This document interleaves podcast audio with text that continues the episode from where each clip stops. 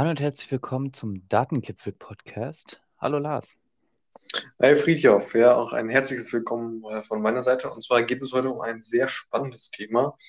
Hm, es geht nämlich um die äh, Ausrichtung beziehungsweise ähm, den, den ja, Use Case, könnte man auch sagen, ähm, von, von Datenbanken, in welchem Kontext diese verwenden, verwendet werden können. Und da möchte ich direkt mal einsteigen mit einem äh, Beispiel.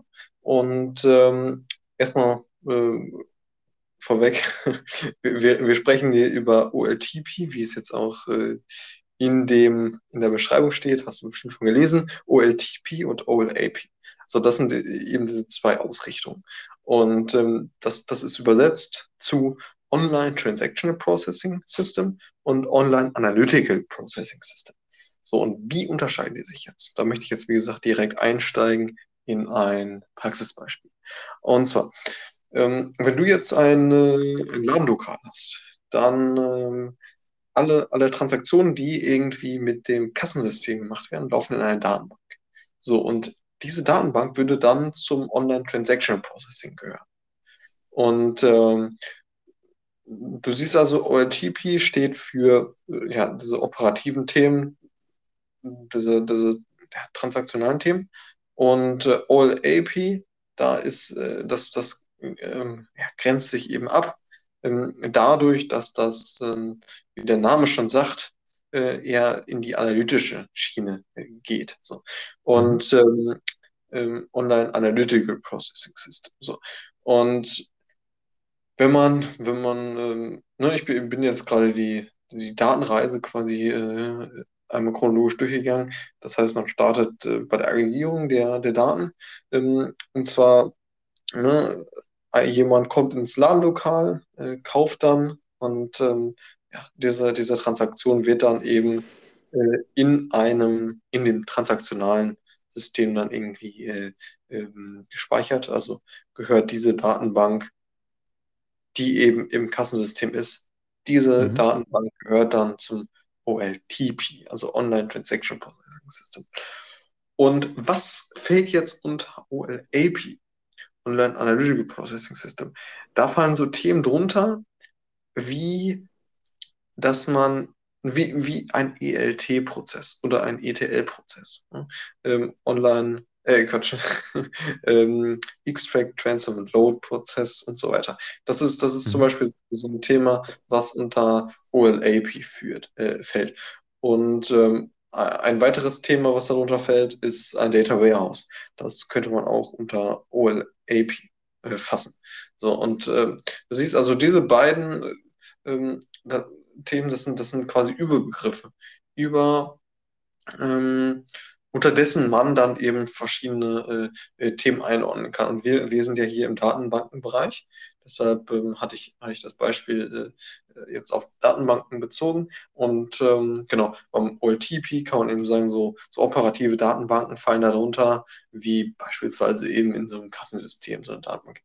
Und ähm, beim OLAP ähm, äh, fallen, fallen, fallen dann so Datenbanken runter, wie, ähm, wie man sie in so, so einem Data Warehouse findet. Genau, um das mhm um mal so einzuordnen. Ne? Also zwei sehr, sehr wichtig, äh, sehr, sehr wichtige Begriffe. Und ähm, genau, ich als äh, Data Analyst arbeite dann ja vornehmlich dann im OLAP-Bereich ähm, ne?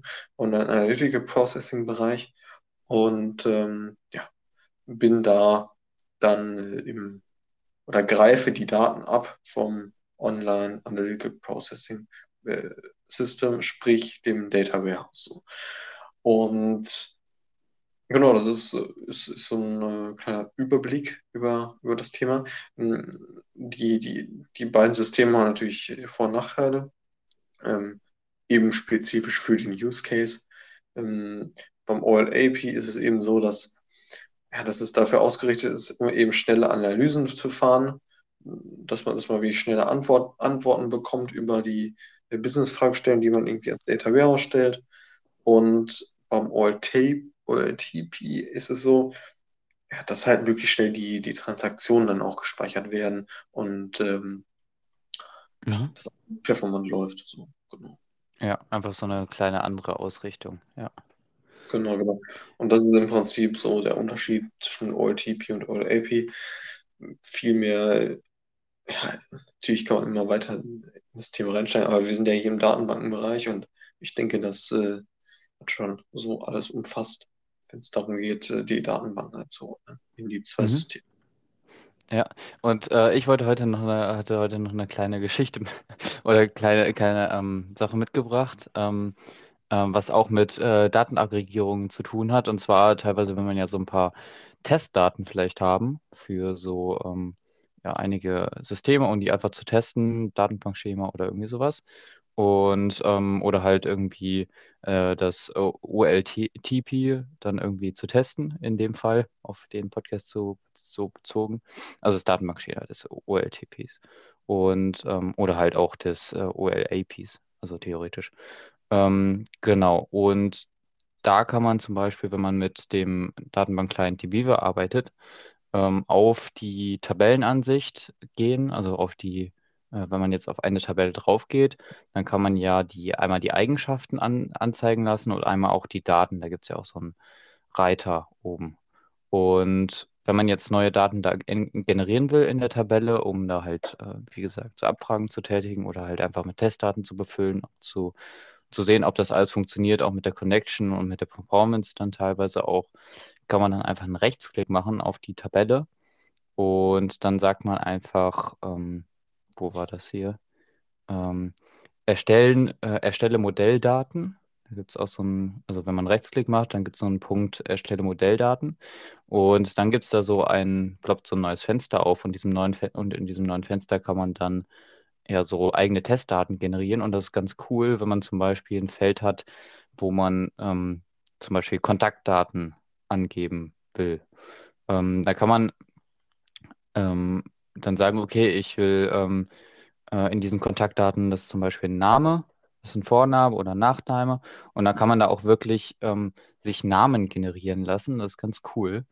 Ähm, oder auch Städtenamen oder Adressen ähm, oder E-Mail-Adressen. Genau, das ist halt sehr, sehr vielseitig und wer äh, zum Beispiel Stichwort äh, reguläre Ausdrücke ähm, da irgendwie was mit zu tun hat, das kann man da auch einpflegen. Und genau, dann kann man sich halt so einen Datensatz generieren lassen. Ähm, genau, und äh, man kann da natürlich dann angeben, auch wie viele Datensätze. Man kann da irgendwie 1000 ist voreingestellt, man kann da aber auch auf 100.000 gehen. Und ähm, genau, das einem selber überlassen. Genau so. Ja, cool. halt Ja, einige. Konfigurationen. Ja, ja, genau. Ja. Das war ganz cool. lustig, weil ähm, wir sollten so eine Datenbank befüllen jetzt äh, ähm, in der Schule und da ähm, genau sollte man halt sich zum Beispiel Namen ausdenken oder sowas und ich habe das dann halt so gemacht, dass ich dann ähm, ja meinen Datenbank-Client geöffnet habe, Rechtsklick, äh, Modelldaten erstellen ähm, und dann, ja, sage ich mal, einfach mal 10.000 äh, Stück gemacht habe, ähm, also 10.000 Modelldaten erstellt und ähm, die wurden